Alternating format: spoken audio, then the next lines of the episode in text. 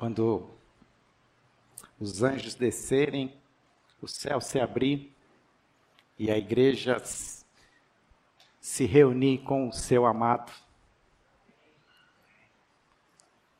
Isso é esperança. Isso é a expectativa de um futuro glorioso.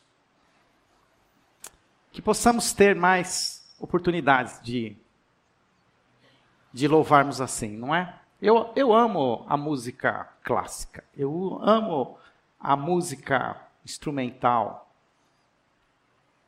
Sonhe um dia, quem sabe, podemos acolher aqui uma orquestra na nossa igreja. Né? Vamos ter que trabalhar duro, vamos ter que correr atrás. Mas sonho também de sermos uma igreja contemporânea que fala a linguagem do de hoje, porque nós vamos carregar conosco sempre esse lastro histórico.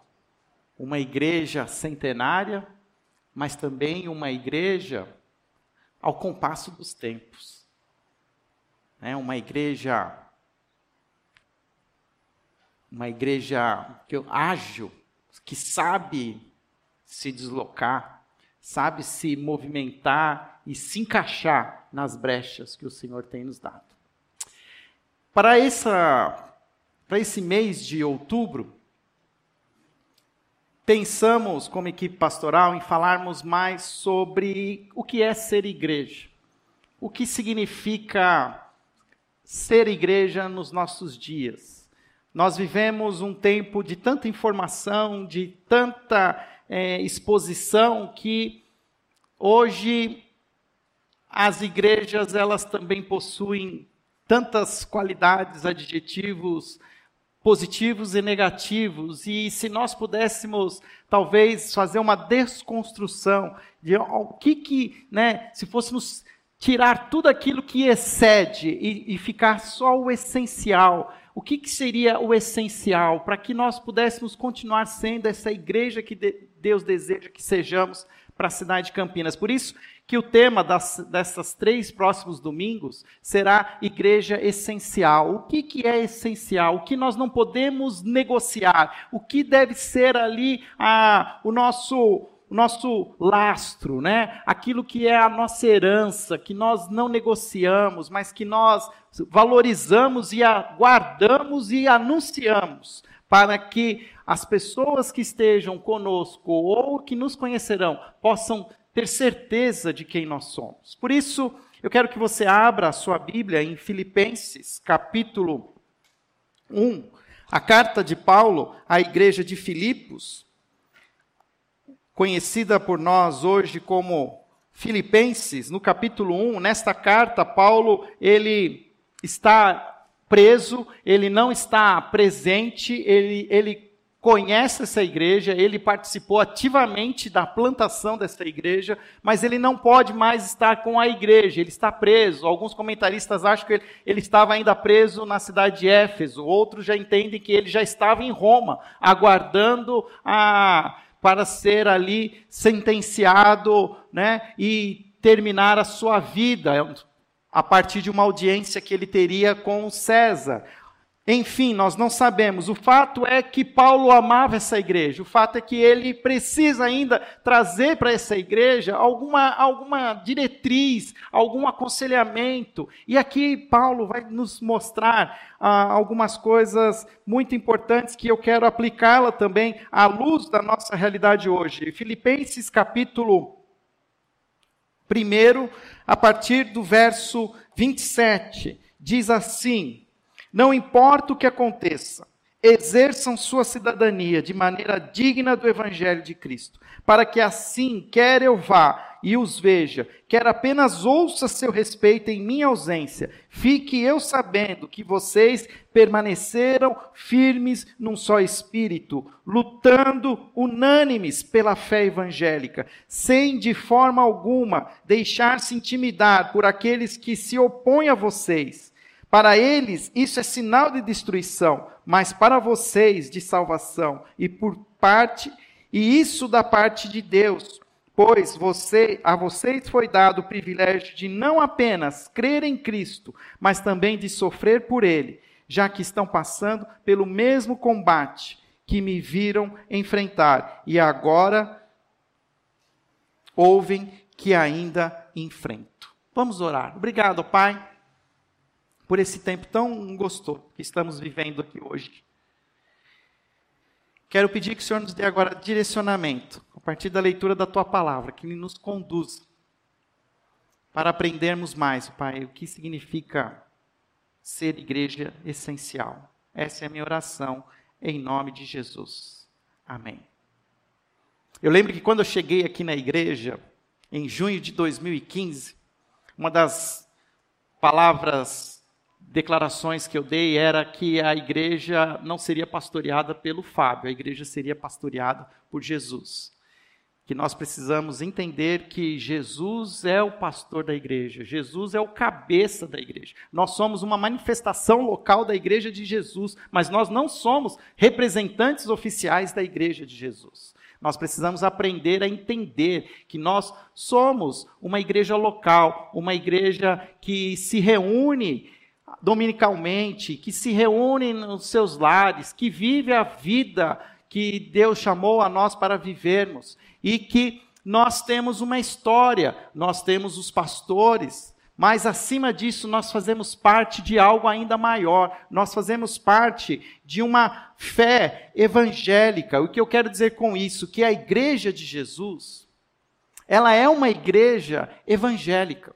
E eu quero falar sobre isso porque Há hoje um desafio de sermos uma igreja evangélica. Na essência, o, o que nos o que, quem nós somos? Se alguém perguntar para você, você vai, você vai dizer, ah, eu vou numa igreja. Que igreja você vai? Eu vou numa igreja batista. E às vezes a gente até usa a terminologia batista porque não quer usar a terminologia evangélica, ou até nem fala nem evangélico nem batista, depende aí do grau né, de, de desconfiança ou até mesmo de de dor que você já recebeu por causa da igreja, mas o fato é que nós não podemos descartar a denominação evangélica. Evangélico ainda faz parte de uma denominação, é uma denominação essencial para a igreja de Jesus. E o que eu quero dizer com isso? Que a palavra evangélico ela pode ter vários sentidos. Nós vivemos hoje né, dois mil anos depois de Cristo. Então, quando a gente fala evangélicos, evangélicos têm vários significados hoje. Se você for para a Europa e você lá falar que você quer ir numa igreja evangélica, eles vão te levar numa igreja reformada protestante, ou é, luterana, ou uma outra igreja bem antiga. Porque na cabeça do europeu, a igreja evangélica é aquela igreja reformada que tem origem há 500 anos atrás com a reforma protestante. Qualquer igreja com um movimento pentecostal ou uma outra igreja mais contemporânea, para o cabeça do europeu, não é uma igreja evangélica. Para nós latino-americanos, a gente já é né, o povo que gosta de receber todo mundo. Então, para nós, o sentido é amplíssimo. Para os latino-americanos, é sinônimo de todo cristão não católico. E aí a gente já aproveita e inclui inclusive os mormons, os testemunhos de Jeová, aí já põe todo mundo no mesmo. Inclusive o IBGE usa a denominação evangélico para todo aquele que se declara não católico, mas sendo cristão. Um cristão não católico, para efeitos de dados, para o IBGE, é um evangélico. Para os americanos, né, os ingleses, existe também um, é um, também tem um sentido mais restrito, que representa uma vertente da igreja com uma ênfase mais relacional e pessoal com Cristo, e que se difere da igreja estatal, da igreja sacramentalista. Então, ou seja, olha só, lá no, na Alemanha, a igreja evangélica é uma igreja estatal. Porque a igreja luterana é uma igreja do Estado, da Alemanha. E todos os pastores luteranos são funcionários públicos. Recebem o salário do Estado e não da igreja. E são evangélicos. Agora, para os ingleses e para os americanos, qualquer igreja que tenha algum tipo de relacionamento estatal não é evangélico. Olha só que balaio de gato.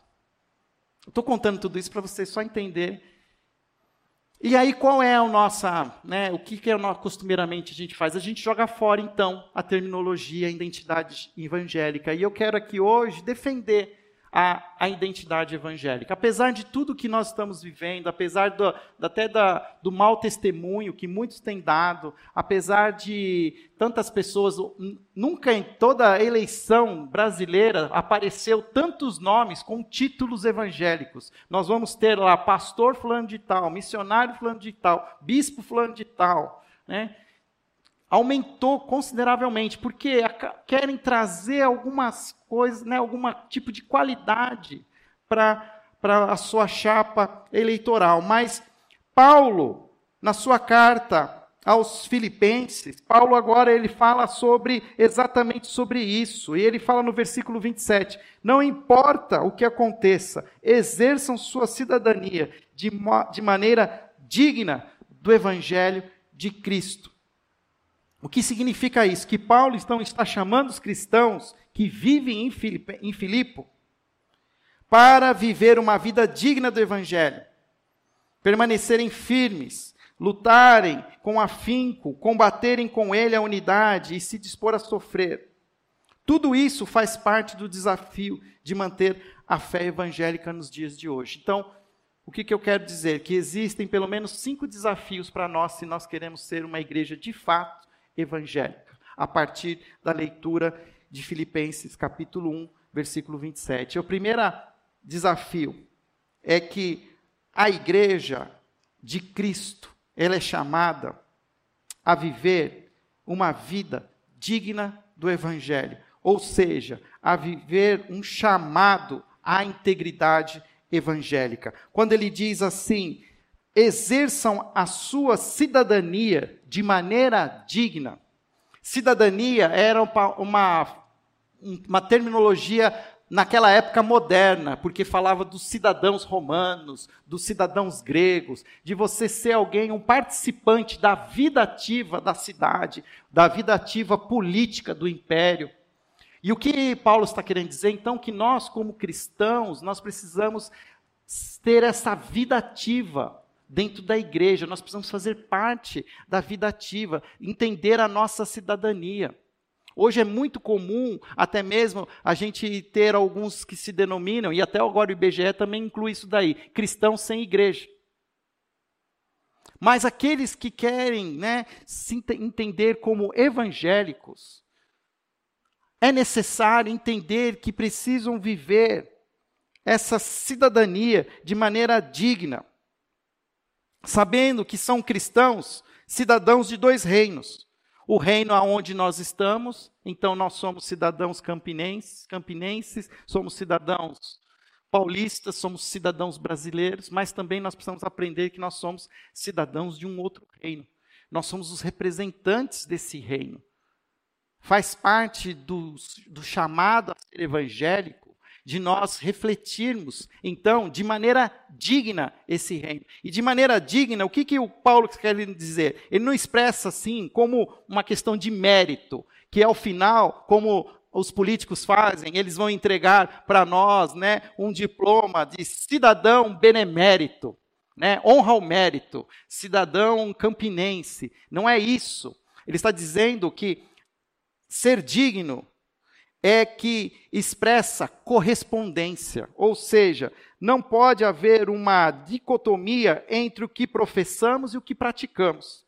Em outras palavras, uma conduta má desacredita o evangelho, enquanto que uma conduta saudável o adorna. Portanto, tornemos-nos dignos de aprovação.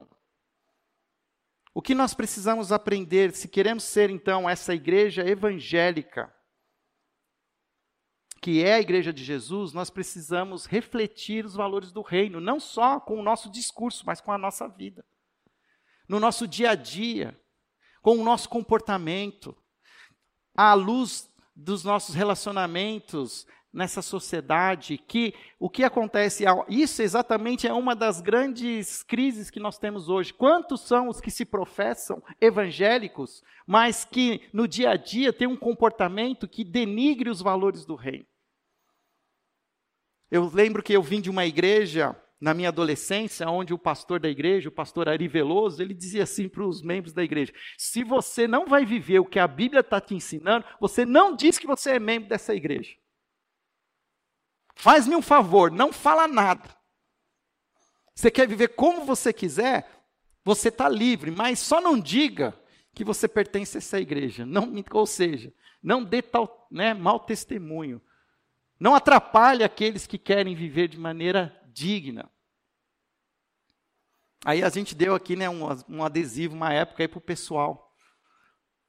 E aí eu até falo, na brincadeira também falo assim, olha, se você não, não vai ser um bom motorista, não vai respeitar as leis de trânsito, não põe esse adesivo no seu carro, por favor.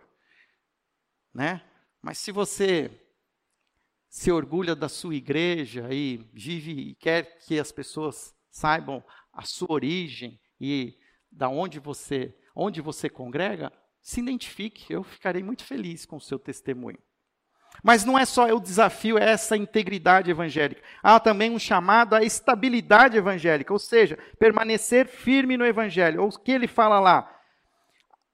Exerçam sua cidadania de maneira digna do evangelho de Cristo, para que assim eu vá eu vá e os veja, quer apenas ouça seu respeito em minha ausência, fique eu sabendo que vocês permanecem firmes.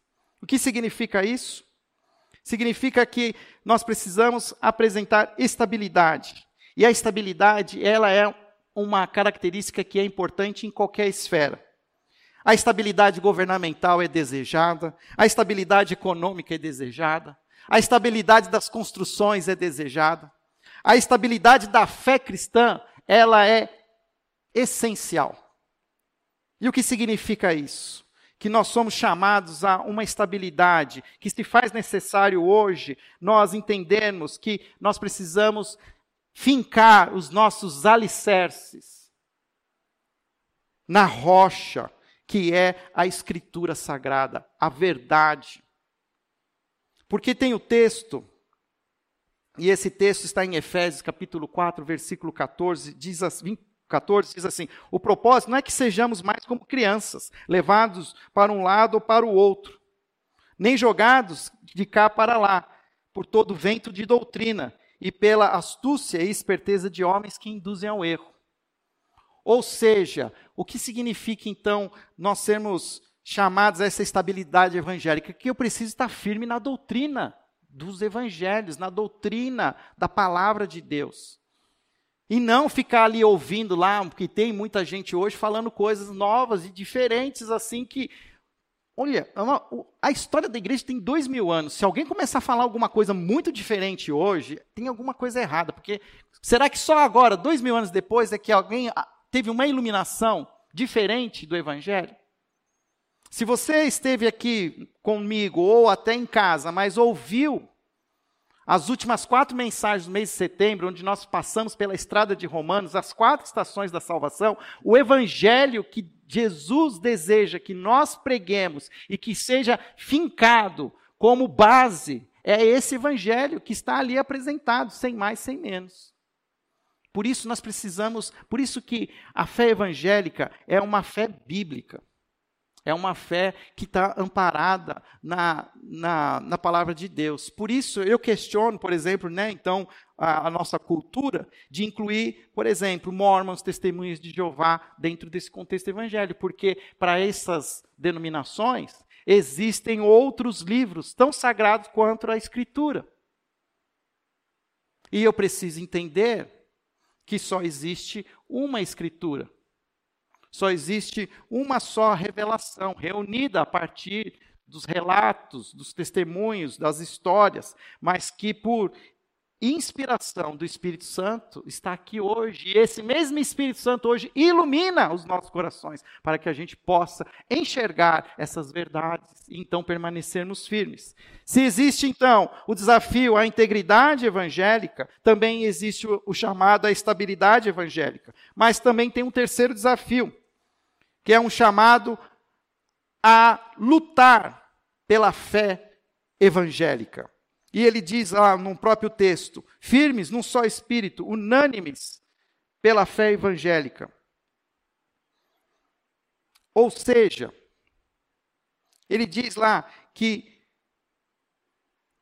eu pulei aqui a, a frase, diz, fique eu sabendo que vocês permanecer, permanecem firmes num só espírito, lutando unânimes pela fé evangélica. Ou seja, existe sim uma disposição nossa de lutar. Não basta proclamarmos as boas novas, nós precisamos também defendê-la, precisamos confirmá-la. Não é sair por aí puxando revólver e matando aqueles que nos se opõem a nós. Mas o que, que Paulo quer dizer com esse lutar? Ele quer dizer assim que nós precisamos aprender a defender a nossa fé. Até o século passado, é um século ainda que foi influenciado por uma era moderna, uma era ali do, do, da, do crescimento, do saber, existia uma matéria que era dada nas faculdades teológicas chamada apologética. Apologética pode ser traduzido como defesa da fé. E se tem uma arte, né, vamos dizer assim, que hoje não é ensinada nos, nas, nas faculdades de teologia, é a apologética. Nós não sabemos hoje defender a nossa fé. Nós não sabemos nos articular e receber a, os argumentos contrários e desconstruir isso e devolver. Mas aí a gente já fica né, é, pistola, a gente já começa a brigar, aí a gente já corta, faz desconecta. Nós, nós desaprendemos a argumentar a nossa fé. E por que nós é, desaprendemos isso? Porque nós, nós não, não, não vivemos mais essa fé de maneira racional. Nós só temos, nós queremos algo que seja é, sensorial, que a gente experimente, que a gente se arrepie. Mas arrepio não resolve o dia a dia, a conversa que eu preciso ter, difícil às vezes com os meus filhos. Olha, se tem um lugar que eu aprendo apologética é com os meus filhos. Porque o argumento dele sempre é melhor que o meu. E a frase que eu mais eu ouço: Pai, você não sabe. Pode ser que sim, pode ser que não. Mas agora eu já estou aprendendo a contra-argumentar. Eu já falo assim: olha, pode ser que eu não sei todas as coisas que vocês têm acesso. Mas eu quero dizer que vocês precisam respeitar a minha história. Eu tenho uma história que vocês não têm. Vocês podem ter aí, em poucas décadas, né, uma ou quase duas décadas, um conhecimento muito maior que eu. Nas minhas quatro, quase cinco décadas, aí eu, aí eu, eu né, eu tenho um pouco mais de conhecimento das coisas de Deus, de experiências, de coisas que funcionam e que não funcionam, coisas que dão certo e que não dão certo. Aprender a lutar pela nossa fé, mas aprender a articular, aprender a conversar de maneira civilizada. Né? Não é aquilo que a gente vê né, num debate lá no americano entre o Trump e o Biden lá. Aquilo lá não é um, um como é que a gente diz, não é um, como é que era o nome daquilo? Um debate. Né? Aquilo lá era um ataque. E nós precisamos aprender Fé, então Paulo, ele diz claro isso assim, olha, no passado existia um forte elemento apologético na fé evangélica e que deve ser resgatado. Devemos confiar no Espírito Santo, mas também sermos capazes de argumentar baseado nas verdades bíblicas, porque também tem aqueles que falam assim, ah não, o Espírito Santo né, capacita. Ele é verdade, ele capacita. Mas você pode ser ainda mais melhor usado pelo Espírito Santo se você instrumentalizar o poder do Espírito Santo a partir do conhecimento da palavra. Você potencializa. Quarto desafio, chamado a trabalharmos juntos pelo Evangelho, ou seja, pela unidade evangélica. E ele diz isso, ó, num só espírito, lutando unânimes pela fé evangélica. Aqui é um tremendo desafio. Porque se tem uma coisa que a gente não é, é unido.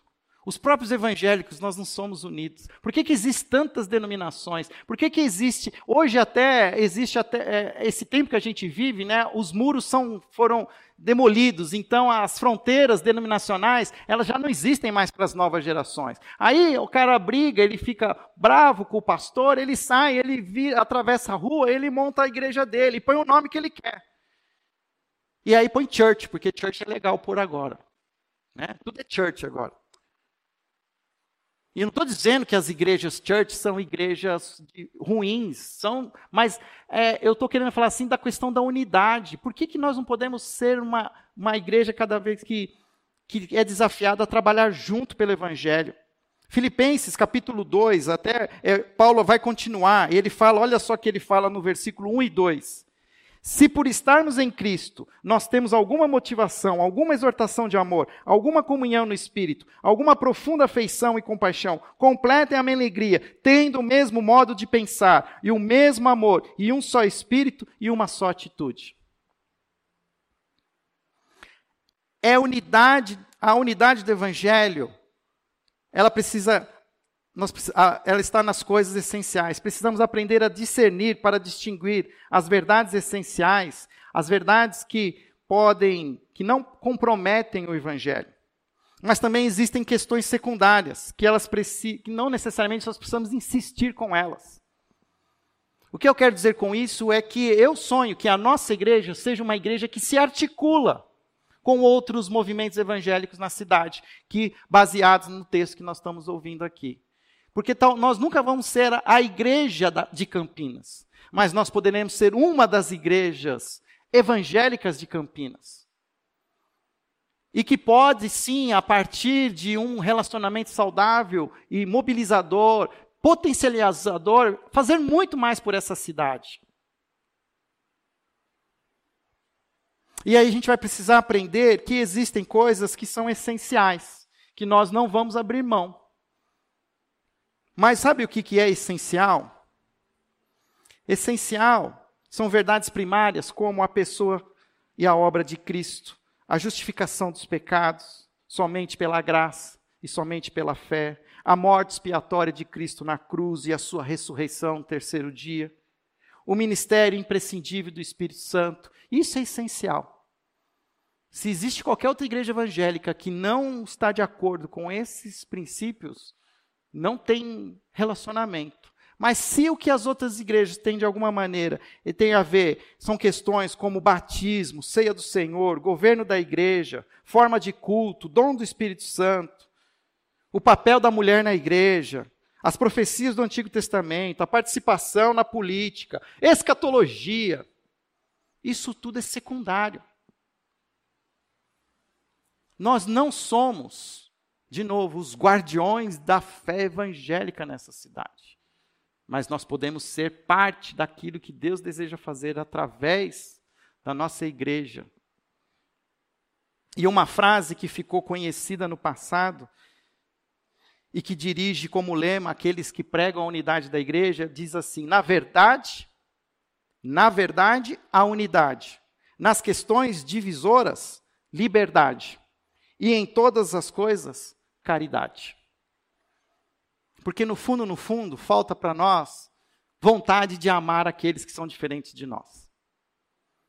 E nós precisamos entender que Campinas só será alcançado quando as igrejas estiverem mais alinhadas.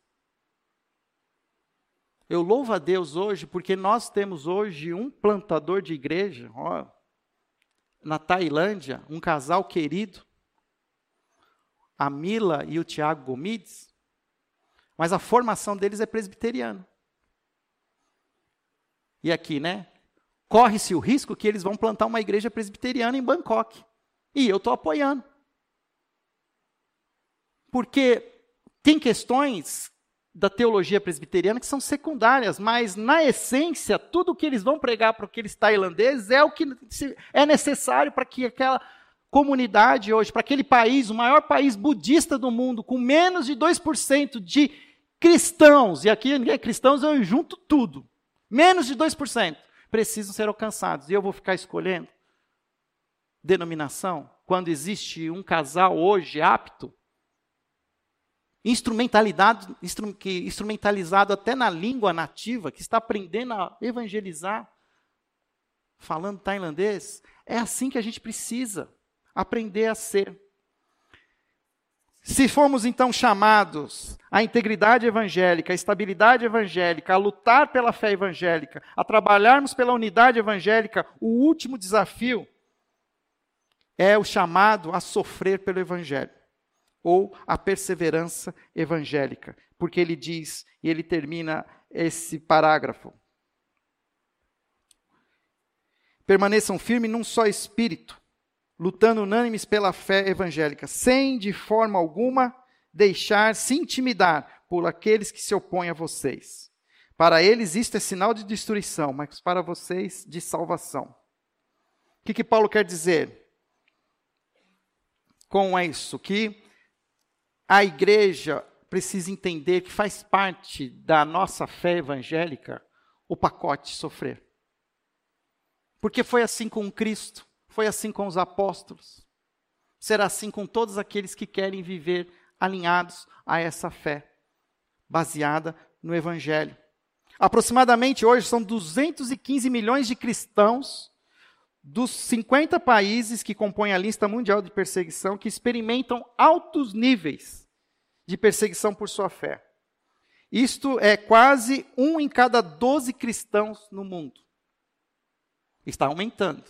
O século XX já foi o século onde mais cristãos foram perseguidos. E vai continuar.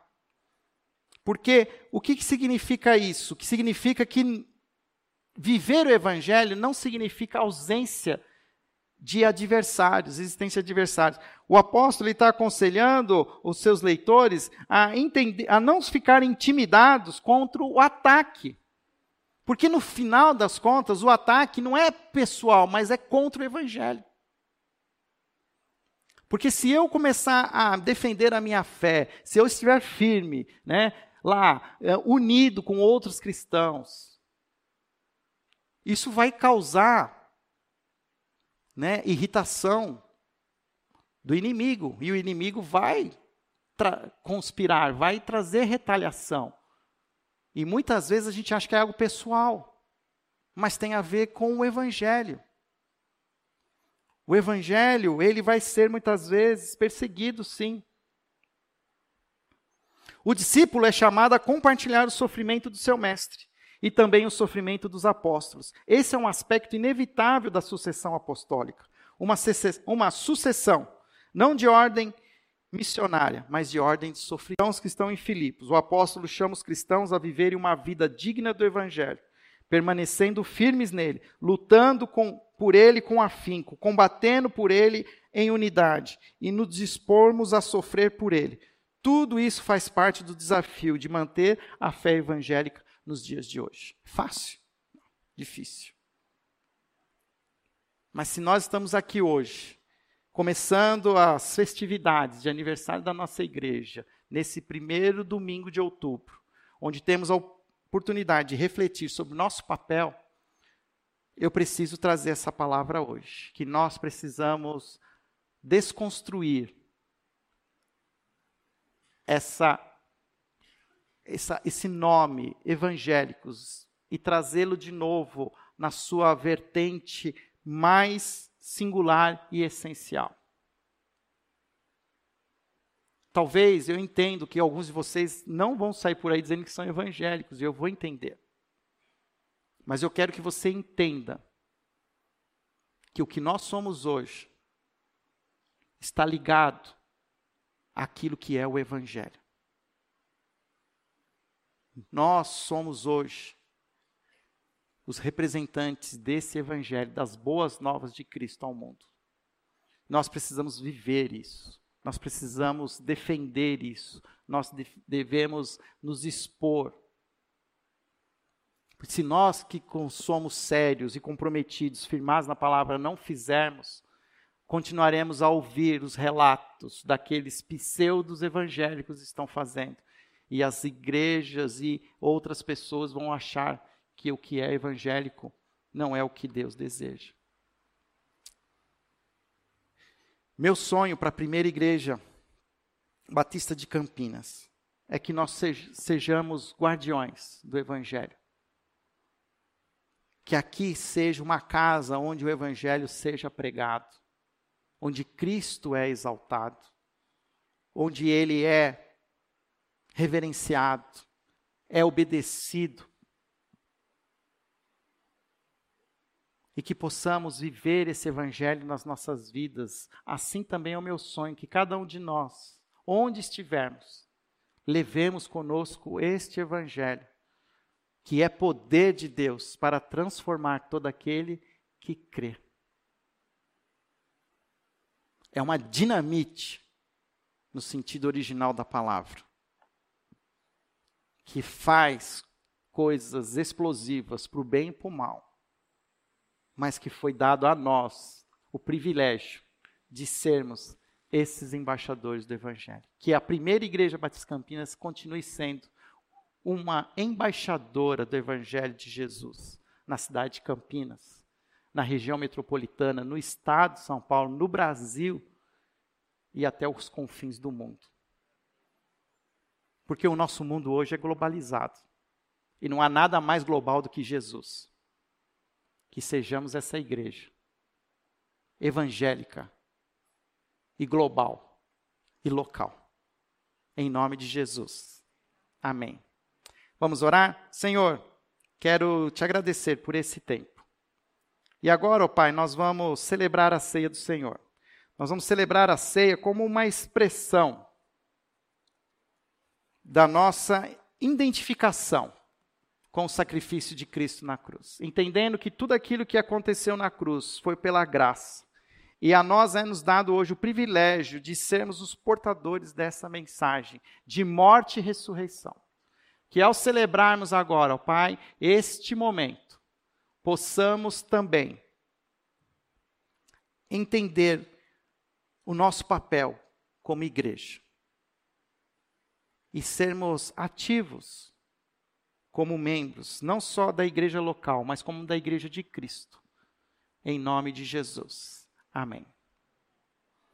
Vou pedir para o sexteto voltar e eles vão nos conduzir numa música instrumental para que a gente possa celebrar a ceia do Senhor aqueles que estão em casa nos assistindo, que são crentes em Cristo Jesus, que reconheceram publicamente o sacrifício de Jesus na cruz por você, através do batismo público, são convidados a participar desse momento. Talvez hoje você esteja aqui e você não tenha experimentado ainda do batismo. Não vou aqui proibir você de celebrar a ceia. Mas, se você é alguém que confessa Jesus como seu Senhor Salvador e entende que esse é o Evangelho, que é a sua essência da sua vida, eu entendo que você pode tomar a ceia. Mas eu também lanço a você uma pergunta: o que te impede hoje de ser batizado? Pois você já tem tudo o que você precisa para ser batizado. O que impede hoje você publicamente? Se você não foi batizado ainda, e até pode ser por algum tipo de impedimento, e lógico, a própria pandemia trouxe esse impedimento. Mas eu queria também que você depois nos procurasse, procurasse a nossa secretaria. Nós queremos conhecer aqueles que estão entre nós, que são crentes em Cristo Jesus e que querem ser batizados. Em nome do Pai, do Filho e do Espírito Santo. Porque eu quero também, assim que possível, celebrar o batismo como esse testemunho público da nossa identidade em Cristo Jesus. Enquanto o sexteto toca, você pode pegar o seu cálice e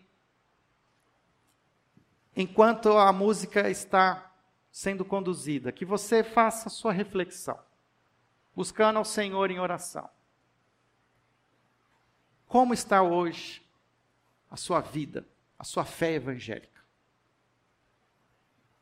Faça essa reflexão e após a música nós tomaremos juntos elemento, os elementos da ceia.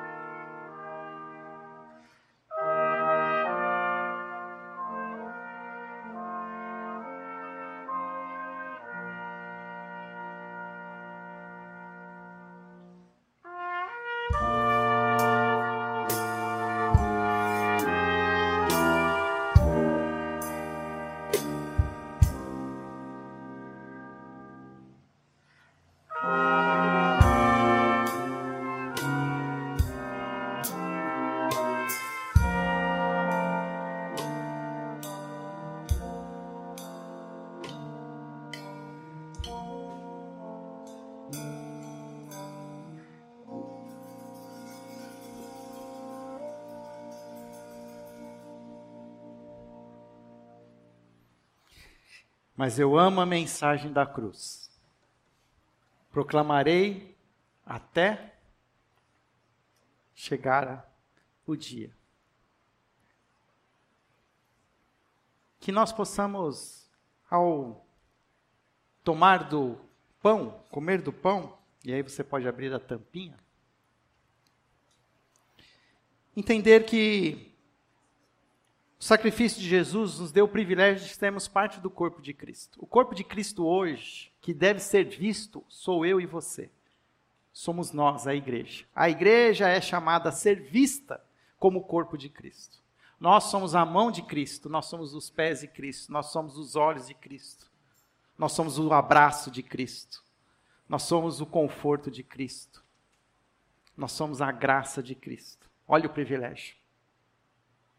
Jesus tomou o pão, repartiu e deu graças e disse: Este é o meu corpo que é repartido entre vós. Comei-o em memória de mim.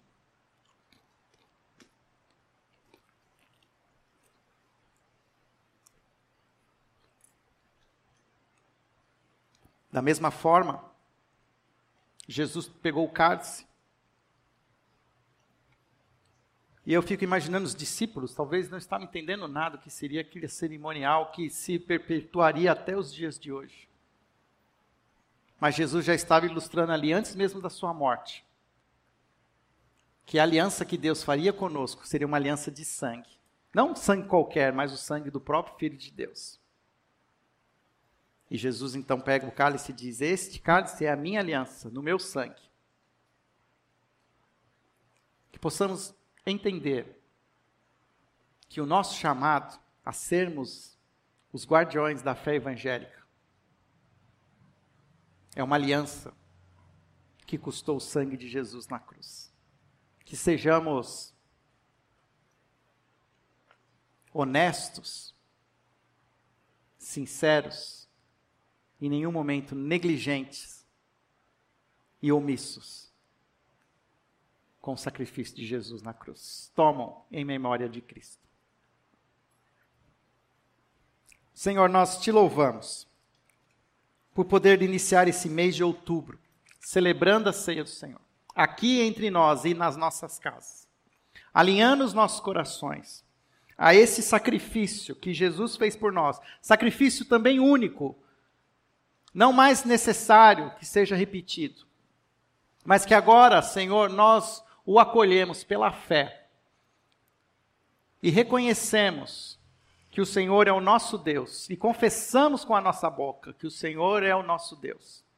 E assim, ó Pai, queremos viver de maneira digna, digna dessa fé cristã, da maneira digna que a fé evangélica exige que seja vivida, que possamos, Pai, viver os próximos dias e as próximas semanas, os próximos meses, conscientes do nosso chamado e do nosso papel, para a honra e glória do nome do Senhor Jesus. Essa é a nossa oração, em nome de Jesus. Amém.